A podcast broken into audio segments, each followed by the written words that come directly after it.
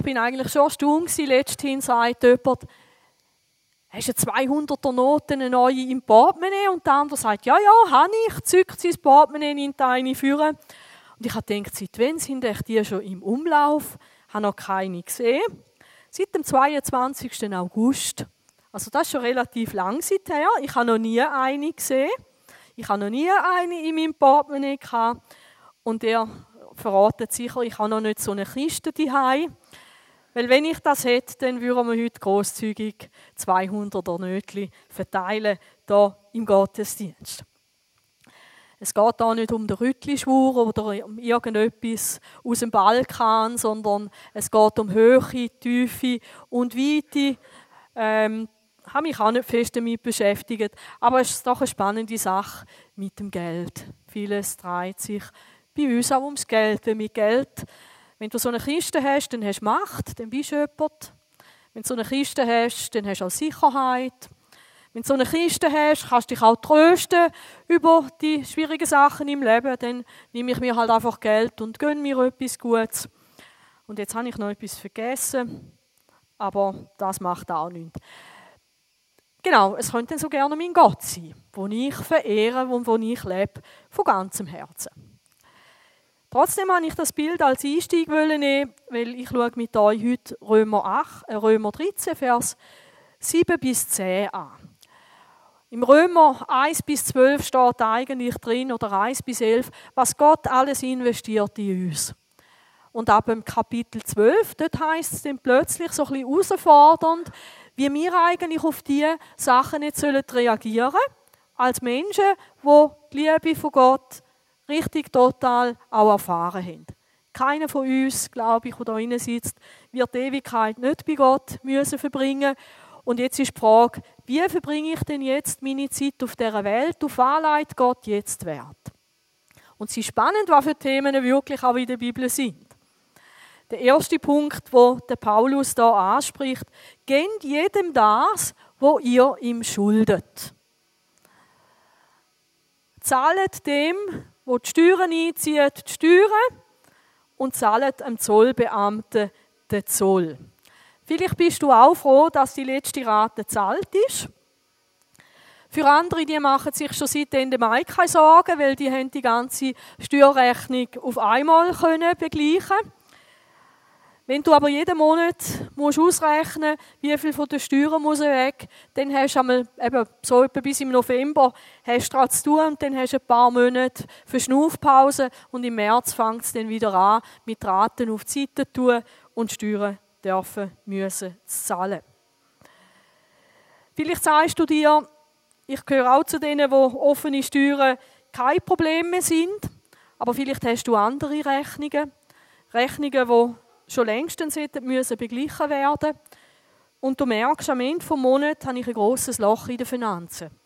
Irgendwo braucht es mehr Geld, wie das reinkommt. Oder dir macht Kreditkartenrechnung Bauchweh, weil es ist so einfach, etwas zu bestellen, etwas zu zahlen im Laden oder auch im Restaurant und dann kommt das Ende Monat und wehe, das habe ich einmal gemacht, weil ich wirklich knapp dran war. Wehe, wenn ich das Ende Monat nicht zahlen kann, dann habe ich tatsächlich auf meiner Kreditkartenrechnung 12% Zins drauf. Und ich bin verschrocken, weil es ein grosser Betrag war, den ich hier nicht zahlen konnte. Ich habe gewusst, in einem Monat ist es kein Problem, aber ich bin furchtbar auf die Welt gekommen, wo ich gesehen habe, was ich da noch drauf zahle. Es gibt so ein Motto, kaufe jetzt, zahle später. Das tönt gut, aber an die Rechnung komme ich dann eben im Nachhinein. Und das rächt sich. Oder wenn du irgendeinen Kredit aufgenommen hast, ich war froh gewesen, letztes Jahr, so um die Weihnacht herum, wo ich den Brief bekommen habe von meiner Leasingfirma, das Auto jetzt mir gehört und ich einfach auch die 350 Franken pro Monat wieder für etwas anderes kann investieren kann. Aber wenn du mehrere Sachen hast, wo du musst abzahlen, wo du ständig musst dran sein, oder es ist vielleicht sogar noch ein Darlehen offen. Irgendjemand von deiner Familie hat dich unterstützt, hat dir eigentlich wie eine Überbrückung geschenkt, aber die warten auch darauf, dass das Geld wieder zurückkommt. Das eben mit dem Zahl dem, was du am anderen schuldig bist, das ist ganz ein wichtiges Prinzip.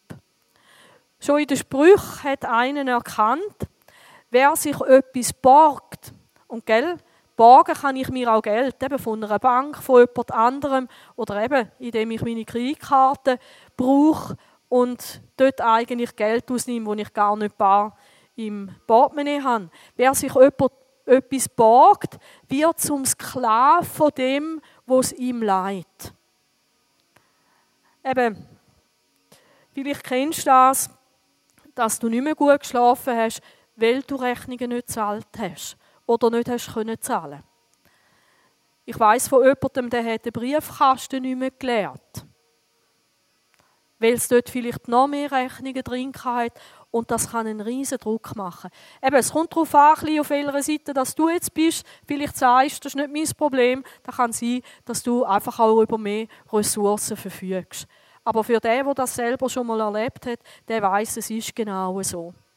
Es ist ein Fall und du wirst ein Sklave von dem, wo du eigentlich das Geld schuldest. Weil es verrückt ist ja, du kommst dann zwar wieder Geld über, sei es durch Arbeiten oder durch eine Versicherung oder durch Pension, aber das Geld gehört gar nicht dir, sondern das Geld gehört dem, wo sein Geld wieder zurück will. Und spätestens dann, wenn die Polizei vor dir steht und dich kommt abholen, weil man jetzt miteinander aufs Betreibungsamt geht, ist ganz viel Druck schon da. Angst vor Betreibung, neue Rechnungen, schon wieder eine Mahnung. Und da sagt uns eigentlich die Bibel etwas ganz Wichtiges. Die Bibel sagt nicht, wir dürfen keine Schulden machen. Aber die Bibel warnt uns davor, nichts zu machen, wenn wir Schulden haben. Jesus hat über das auch geredet. Er hat gesagt, wenn du jemand eine Schuld zu bezahlen hast, dann einige dich mit ihm, solange du noch mit ihm auf dem Weg zum Gericht bist. Das ist ganz wichtig. In dem Moment, wo ich Schulden habe, jetzt muss man mit diesen Leuten reden. Übrigens, ich habe noch nicht gewusst, wenn man Geld schuldet, dann ist man ja der Schuldiger, oder?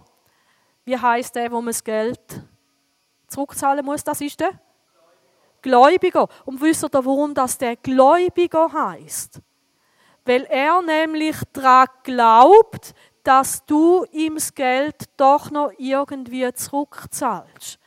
Also wenn du einen Gläubiger hast, kannst du schon mal Gott wirklich danken dafür, dass jemand dir auch nochmal eine Frist gibt, dass du deine offenen Rechnungen kannst begleichen aber es ist ganz wichtig, dass man dann eben wirklich auch den Gläubiger nicht enttäuscht, indem man einfach den Kopf ins Sand steckt und nichts macht. Weil bei Schulden gibt es nichts Schlimmeres wie das, ich mache nichts mehr. Eben, Briefkasten nicht mehr leeren, keine Rechnungen mehr zahlen, ähm, verschwinden, das ist das Allerschlimmste. Weil man findet einen Weg, wie man auch mit den Leuten reden kann. Es gibt Abzahlungsmöglichkeiten und es gibt einen Weg, wie du rauskommen kannst aus deinen Schulden. Nichts machen, das ist das, was nicht geht. Und ich habe es spannend gefunden, dass Jesus sagt, einige du dich mit diesen Leuten. Einige du dich mit denen. Tu es schnell. Eben fang nicht an, bevor irgendwie alles über dir zusammenbricht, sondern fang an, sobald du merkst, ich kann Zahlungen nicht mehr in der Zahlungsfrist zahlen. Gell, wenn du jetzt eine Rechnung überkommst, wo du musst zahlen bis am 31. November oder 30. November, dann bin ich so lange, habe ich keine Schulden. Ich bin an einem Kurs zum Kinderschminken lernen und die Frau ist sehr großzügig Sie hat gesagt, ihr dürft alles mitnehmen, jetzt schon. Ich gebe euch einen Einzahlungsschein mit zahlen Sie mir einfach bis Ende November. Bis Ende November habe ich für kein Pinsel, für kein Töpfchen Farbe habe ich eine Schuld. Weil wir haben abgemacht, das ist die Zahlungsfrist. Wenn ich aber Ende November sage, äh, Svetlana, ich kann noch warten, ich zahle dann irgendwann, weil jetzt habe ich kein Geld, jetzt muss ich Weihnachtspäckchen posten und so, dann habe ich Schulden bei der Svetlana. Eben, du hast vielleicht offene Rechnungen, das bedeutet noch nicht, dass das Schulden sind. Die musst du einfach fristgerecht zahlen.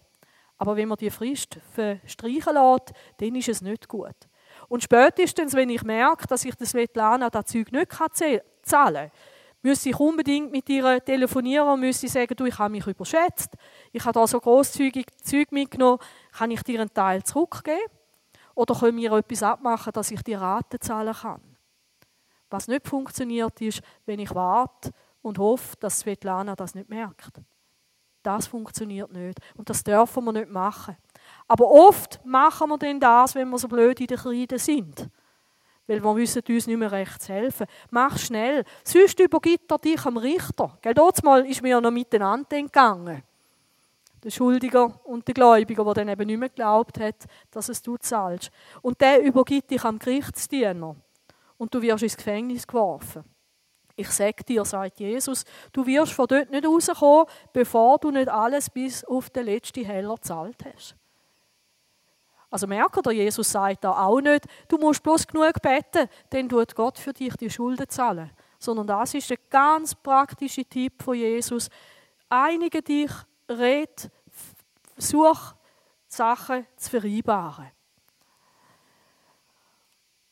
Aber es ist aber so, wenn einem so richtig alles über den Kopf gewachsen ist, ist es dann vielleicht ein bisschen so wie der, der wirklich richtig in seinen Schulden fast vertrinkt.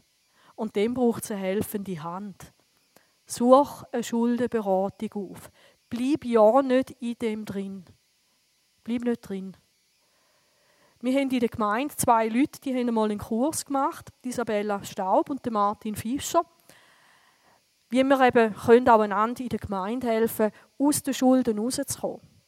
Die Isabella hat auch nicht so eine Kiste mit 200er Nötchen, außer sie hat es mir bis jetzt verschwiegen.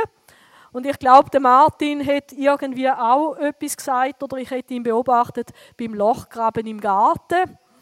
Ähm, weil dort liegen 200er Nötchen auch nicht rum. Aber sie sind Leute, die zum Beispiel können sagen, weißt du was, ich kann dir etwas abnehmen. Ich kann für dich jemandem telefonieren. Ich kann versuchen, ähm, einen Weg zu finden. Es ist auch ganz wichtig, dass man weiß und Schuldenberater wissen das, auch wenn du auf eine offizielle Stelle gehst. Man muss zum Beispiel auf zwei Sachen achten. Erstens, etwas zurückzahlen, wo man kann zurückzahlen kann. Weil dann kannst du endlich einmal einen Gläubiger abhaken. Und nachher geht es darum, zu schauen, wo hat es die grössten Folgen? Wo ist am meisten Zins drauf? Dieselben Schulden muss man nämlich auch zuerst abzahlen. Sonst nützt dir das gar nichts, wenn du am einen Ort zurückzahlst und am anderen zahlst Schuldzinsen wie verrückt. Und manchmal ist man dann wirklich froh, wenn jemand das für einen einfach erledigt und hilft und vielleicht der für einen die unangenehmen Telefon macht. Das Allerwichtigste ist, nicht einfach aufgeben und resignieren. Ich weiß von einem Fall, und den habe ich ganz toll gefunden. Da ist ein Mann aus einer Drogenkarriere raus, hat zum Glauben gefunden, hat wahnsinnig viel Schulden gehabt und hat sich jemand in der Gemeinde anvertraut. Und der hat gesagt, du lass, ich kann dir die Schulden nicht zahlen, aber ich kann dir helfen, ich kann für dich telefonieren, ich kann für dich und mit dir zum Amt gehen. Und einer von seinen Gläubigern, der hat sich die Geschichte auch angelassen und hat dem Berater gesagt, wissen Sie was, dem jungen Mann schenke ich 10.000 Franken von seinen Schulden. Weil ich merke, er hat einen neuen Weg eingeschlagen. Er versucht, mit Gott zusammenzuleben. Und mir macht es Eindruck, dass er jetzt anfängt, da Ordnung hineinzubringen, auch in seine Finanzen. Das kann auch passieren, aber meistens ist es so, dass man den wirklichen Weg findet. Vielleicht geht das eine gewisse Zeit, aber bleib nicht einfach passiv drin. Vielleicht sitzt du jetzt da und dankst dem lieben Gott, dass du keine Schulden hast. Dann hast du wirklich einen Grund, zum Gott Danke zu sagen. Dann ist die Predigt für dich jetzt aber noch nicht fertig, sondern ich nehme dich noch in etwas ganz Herausforderndes und ich weiß, ich stand jedem von euch wahrscheinlich heute irgendwo auf die Sicher. Weil ich bin mir auch ein paar Mal drauf gestanden und äh, manchmal tut das auch gut. Einfach zu schauen, geht es mir wirklich um Jesus, geht es mir wirklich darum, so zu leben, wie er es will, weil so wie er es will, kommt es schlussendlich immer am besten für mich. Der John Wesley, er ist der Begründer der Methodistenkirche, auch ein Erweckungsprediger, und er hat seine Freunde dort mal, wo zum Teil wirklich aus Schulden rausgekommen sind, aus ähm, Suchtverhalten, aus Alkoholismus raus. Er hat seinen Freunden einfach da wollen, eine gute Grundlage geben für ihr Leben. Und er hat einen spannenden Satz gesagt, Geld ist eine wunderbare Gabe Gottes. Genau. also, was hat John Wesley gelehrt? Er hat gelebt von 1703 bis 1791. Er hat gesagt, erstens, verdien so viel, wie du kannst. Bist fließig, mach deinen Job gut. Wenn du die Chance hast, befördert zu werden, streb an. Es ist gut, dass du kannst Geld verdienen. Das ist eine gute Sache. Er hat gesagt, aber nicht auf Kosten von deinem Leben und von deiner Gesundheit. Es gibt Leute, die rennen bloß am Geld nach. Die siehst du darum auch nicht in einer christlichen Kirche, die findest du darum auch nicht in einem Gottesdienst. Weil man hat keine Zeit mehr. Man muss auch am Sonntagmorgen noch fürs Geschäft im Büro seine Arbeiten machen. Man kommt nicht mehr zur Ruhe. Und das hat der Wesley nicht gemeint. Dort, wo es deiner Gesundheit anfängt zu schaden. Er ist eigentlich auch einer der Ersten, der gesagt hat, eigentlich braucht es auch einen Arbeitsschutz. Man darf nicht einfach einen Mitarbeiter auspressen, auch wenn man ihm einen Haufen Geld dafür gibt, ähm, dass er einen Job macht. Und das Zweite, was er gesagt hat, verdiene so viel du kannst, solange du ehrlich bleibst. Vielleicht denken ja jetzt ein paar, also so im Drogengeschäft, oder wenn ich Kokain verkaufen dann käme ich auch zu viel Geld. Nein, das ist nicht gemeint. Dort, wo du etwas Unrechts musst tun, dort, wo es mit Betrug zu tun hat, dort, wo du den anderen ausnützt und auf Kosten von ihm Geld verdienst, no. Dann verdienen lieber weniger, aber verdienen ehrliches Geld. Zweite, was John Wesley gesagt hat, ist, spare, aber eigentlich hat er gemeint, spare ein, so viel du kannst. Es lohnt sich, sich Gedanken zu machen. Der John Wesley hat gesagt, das, was Gott uns anvertraut, auch durch unsere Arbeit, das sollen wir nicht einfach verschwenden. Und das ist eine gute Sache. Mach dir Gedanken darüber, vielleicht, wie kannst du sparsamer leben? Ich fahre nächst, übernächste Woche von Linzburg dann wieder heim. Ich habe dort äh, Sitzung.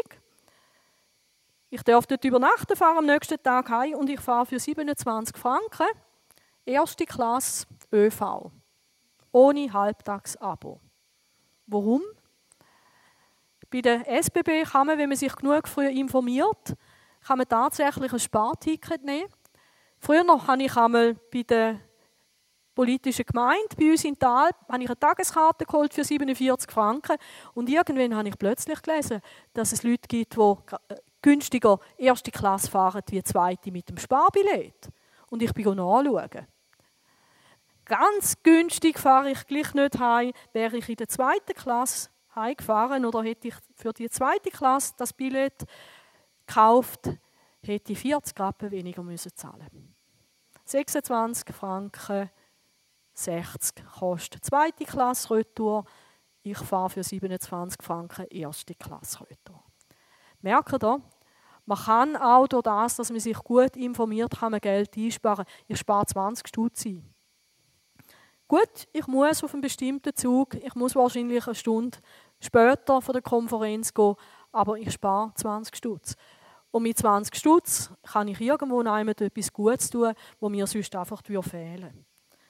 Oder ich habe auch schon Picknick mitgenommen, statt ins Restaurant. Das heisst nicht, dass man nicht auch ins Restaurant kann gehen und sich mal etwas Gutes kann gönnen Und da habe ich mir aufgeschrieben, eine tolle und günstige Alternative ist das Mittagessen im Posthof Kaffee. Also wenn du wieder einmal richtig schön willst, dich verwöhnen lassen, etwas Feins vom Salat bis zum Dessert und dem Kaffee, dann geh doch ins Posthof Kaffee. 12 Franken ist günstiger wie irgendwie 36 oder 40 oder 50. Und dann hast du schon wieder einmal etwas gespart für etwas anderes, was du dir vielleicht wünschst. Oder vielleicht für etwas, wo du sagst, da möchte ich auch etwas an Schulden abzahlen. Es geht gar nicht darum, dass man sich nichts mehr darf gönnen Aber machen wir uns da Gedanken darüber.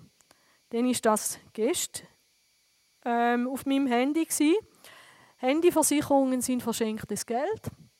Also das nächste Mal, wenn du ein teures Handy oder nicht so ein teures Handy postest, Überleg dir gut, ob du die 120 Franken Versicherung willst und brauchst. Lies das Kleingedruckte, bevor du das, Ab, das Abo abschliessen tust. Weil das ist eine riesige Sauerei. Und sie haben herausgefunden, dass eigentlich die Versicherung bloß dann etwas nützt, wenn du ein Luxushandy hast. Überall sonst zahlst du drauf. Und eben das Kleingedruckte, das ist manchmal ganz etwas Fies, Fieses. Oder das habe ich auch spannend gefunden. Kassensturz. Vielleicht planst du irgendwann ein neues Auto zu posten. Du sagst dir einfach, ich schaue auf die Marke. Aber neben der Marke könnte man auch mal einen Vergleich machen und sich überlegen, weil mit uns VW Polo ist jetzt auch nicht gerade etwas Schlechtes. Ähm, aber das Spannende eigentlich an dem ist, was ich auch nicht überlegt habe, ich habe immer gedacht, ein teures Auto ist einfach bloß teuer, wenn ich es kaufe. Nein, nein, ein teures Auto ist auch teuer, wenn ich es habe. Und wenn ihr schaut, hier, der Polo, eben ich komme nicht über von VW und von Audi auch nicht, für diese Aussagen. Äh, der VW, der kostet total im Jahr 7688 Franken. Das nächste Modell 9361 und der Audi für 35.000 Franken, wo ich schon mehr zahle, der kostet mich pro Jahr 11.050 Franken. Weil es ist eben nicht bloß Benzin. Da, wo da so dermaßen einschenkt, ist der Service. Und was einschenkt, ist die Versicherung. Und je grösser das Auto ist, umso mehr Versicherung zahlst Eben, vielleicht sagst jetzt du auch, ähm, interessiert mich nicht, ich kann mir das leisten. Ja, ist auch gut. Leslie hat gesagt, ein Tipp, damit du kannst Fürsche gehen in deinem Leben, spar ein, so viel wie du kannst. Wenn du sagst, und ich kaufe mir das trotzdem, ist deine Freiheit. Aber eben, zu schauen, wo liegen da noch andere Sachen drin. Gell, man sagt dem, das ist ein sogenannter Lock-in-Trick. Zum Beispiel, wenn es heißt, ein gratis Handy. Oh ja, das wollte ich, oder? Ich wollte auch ein neues iPhone. Ein gratis Handy, dann habe ich aber noch ein extrem höchstes Abo und dann zahle ich auch noch anderes Zeug. Und wenn ich es durchrechnen würde, würde ich merken, hey, dann bin ich jetzt super auf den Leim gegangen. Dass mit diesen Gratis-Handys alle drei grossen Anbieter in der Schweiz haben damit so ähm, am Anfang äh, die Leute für sich gewonnen. Oder, Sepp, kennen die alle, ähm, du kaufst dir einen wahnsinnig günstigen Drucker und ärgerst dich nachher, dass die Patronen dermaßen teuer sind. Es gibt aber auch so Sachen mit, mit automatischen Zahnbürsten, wo du dann ein günstiges, ein günstiges Teil hast, einen günstigen Motor und jedes Mal, wenn du eine Ersatzzahnbürste brauchst, zahlst du einfach 10, 15 Franken mehr, wie wenn du ein, ein teures Modell genommen hättest. Und das lohnt sich dann zu überlegen, was kostet mich auf die Länge, mehr oder weniger. Und so kann man tatsächlich, ich glaube, ohne dass man auf ein angenehmes Leben verzichten muss, kann man ganz viel Geld auch einsparen. Vielleicht sagst du, Susi, ich habe keine Schulden, ich brauche da auch das mit dem Sparen nicht so. Jetzt kommt noch der dritte Punkt vom Wesley und der trifft uns alle. Das hat er auch gesagt. Er hat gesagt, gib alles, was du kannst. Und jetzt bin ich jedem von euch auf der Zeche gestanden, hoffentlich, außer dann nehmt mich nicht ernst. Und sonst dürfen ihr jetzt wirklich auch eine Runde sauer sein. Ist übrigens spannend, der Wesley, er hat sich darüber beklagt. Methodisten, die sind ihm wirklich wohlhabend geworden. Auch die Leute, die wirklich aus dem Sumpf rausgekommen sind, weil sie versucht haben, durch Fleiss, durch gute Arbeit, auch durch Positionen, die ihnen angeboten worden sind, dass sie mehr Geld verdienen können. Und sie haben auch angefangen, wohlhabend zu werden, weil sie angefangen haben, einsparen, was sie können. Aber der dritte Punkt haben die lieben Leute den Methodisten auch nicht ernst genommen. Und da hat der Wesley geärgert. Er hat nämlich gesagt, es geht nicht nur um den Zehnte oder um ein Drittel sondern es geht darum, gib du so viel, wie du kannst entbehren. Ohne, dass du an deiner Familie schuldig wirst, an deinen Angestellten oder einfach keine Rechnungen mehr zahlst. Und der Punkt, der dahinter steckt, ist folgender. Der Wesley hat gesagt, als was siehst du dich? Bist du Eigentümer von Privatbesitz? das, was du verdienst, das, was du vielleicht geerbt hast, das, was du eingespart hast, bist du Eigentümer von Privatbesitz, wo du auch kannst sagen, das gehört mir? Oder verstehst du dich als Haushalter über göttlich anvertrautes Gut? Und das ist ein riesiger Unterschied. Im Lukas 16 heißt sie der Hoffnung für alle, wie man sein Geld richtig einsetzt. Jesus sagt, wenn ihr also im Umgang mit dem ungerechten Mammon, und Mammon ist das aramäische Wort für Besitz und Geld,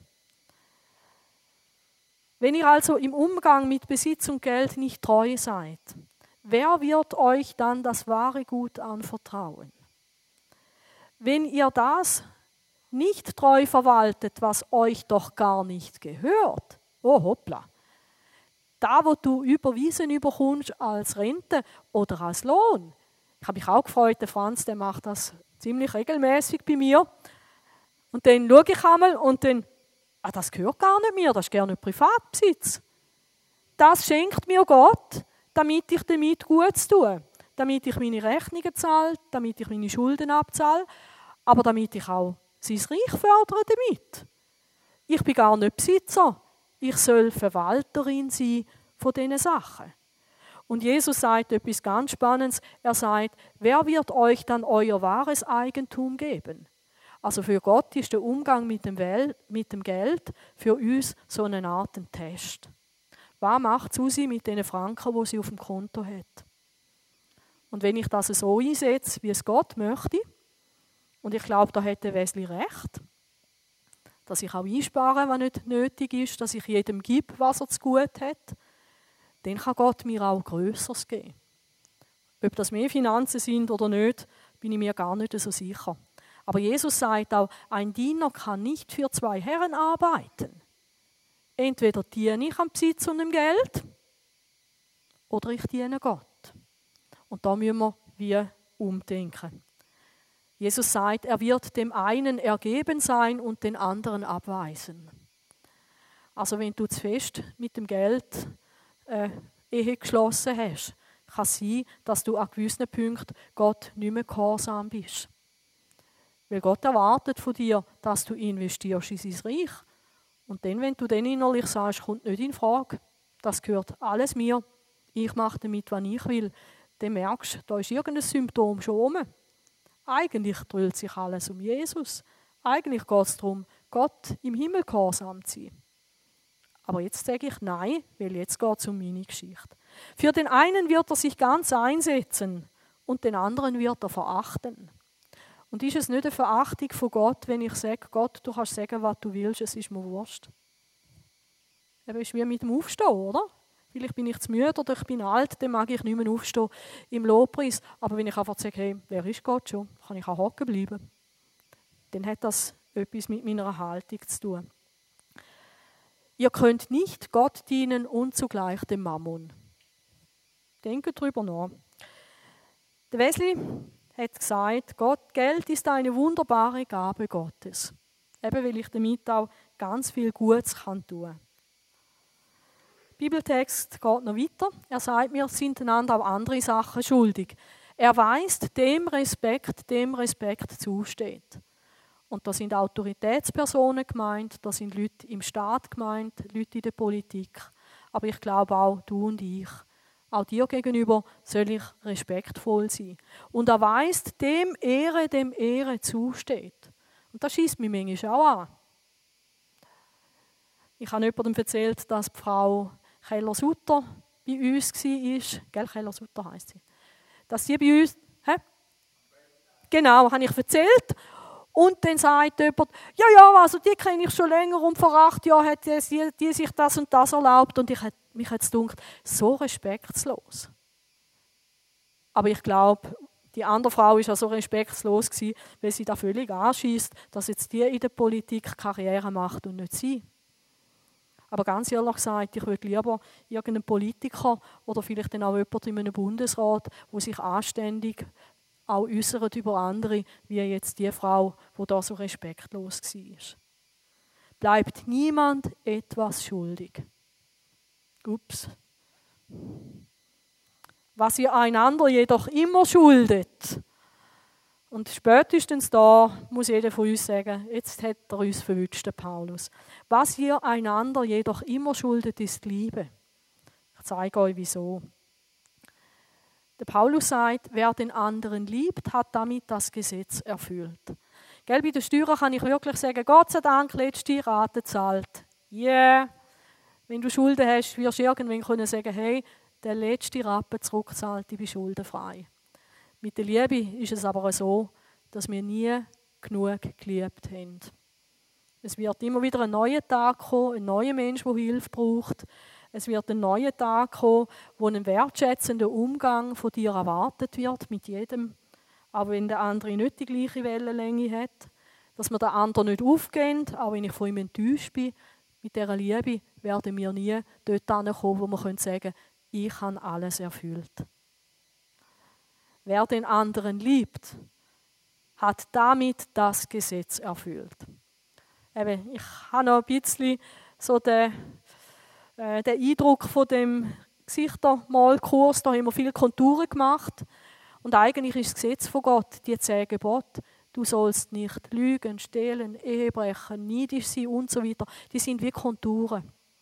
Und mit meiner Liebe, wenn ich die Liebe lebe, kann ich wie anfangen, etwas da auszumalen. Aber ich werde nie an den Punkt ankommen, wo ich werde sagen, ich habe jeden geliebt, zu jeder Zeit, in vollem Maß. Und spätestens da merke ich, ich habe auch Schulden. Ich habe vielleicht sogar Schulden bei dir. Und jetzt ist die Frage, ist mir das einfach egal? Oder ist mir nicht egal?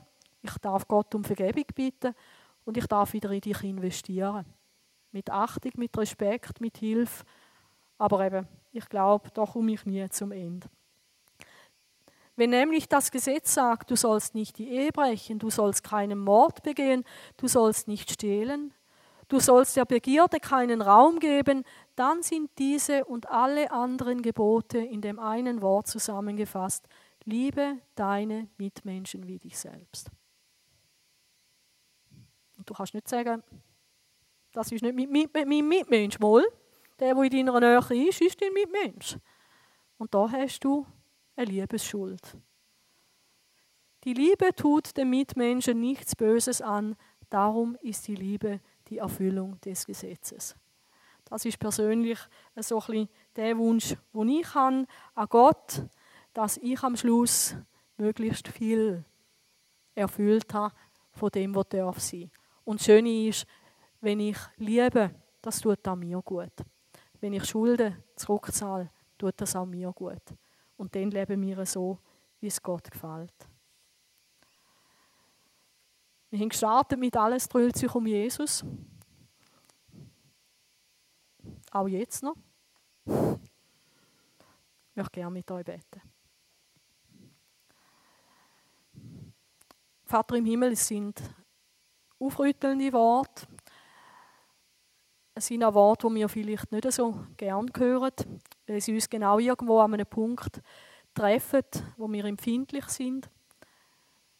Und wir möchten aber wirklich dich ernst nehmen. Und ich möchte dich bitten, dass jeder von uns, der richtige Geldschulden hat, dass er und sie aus allem rauskommen. Ich möchte dich bitten, dass Sachen dürfen zurückgezahlt werden und dass du auch übernatürlich eingreifst, dass es vielleicht auch Leute gibt, Gläubige gibt, die Schulden erlöhnt. Aber auch wenn nicht, dass wirklich jeder darf den Weg herausfinden. Eine finanzielle und persönliche Freiheit hinein. Und Vater, dort, wo wir einander Achtung und Respekt und Liebe schuldig geblieben sind, dort möchten wir dich um Vergebung bitten und dort möchten auch wir umkehren zu einem Leben, das anders ist. Wir möchten einander achten, wir möchten einander ehren, einander unterstützen und helfen und liebevoll miteinander sein. Und danke, dass du uns auch dort drin hilfst. Wir brauchen die Liebe von dir und einen langen Schnuff, manchmal auch füreinander. Und den möchten wir uns erbitten von dir. Aber wir möchten auch Schritt tun. Wir möchten auch unsere Liebesschuld abtragen. Danke für alles, was du jetzt heute Morgen zu uns gesagt hast. Hilf, dass wir es nicht auf die Seite lenken, sondern dass wir es bedenken, dass wir es ernst nehmen und dass wir uns dort ändern, wo du uns angesprochen hast. Amen.